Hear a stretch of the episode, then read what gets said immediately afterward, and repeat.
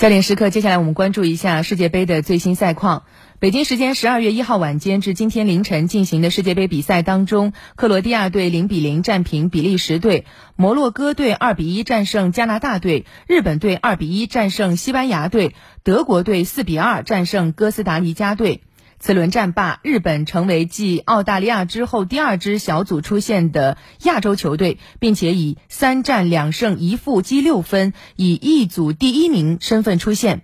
而传统劲旅德国队和西班牙同样积四分，但是西班牙因为在对阵哥斯达黎加时狂进七球，从而在净胜球上超过德国，以小组第二身份出现。目前，德国和哥斯达黎加队已经被淘汰。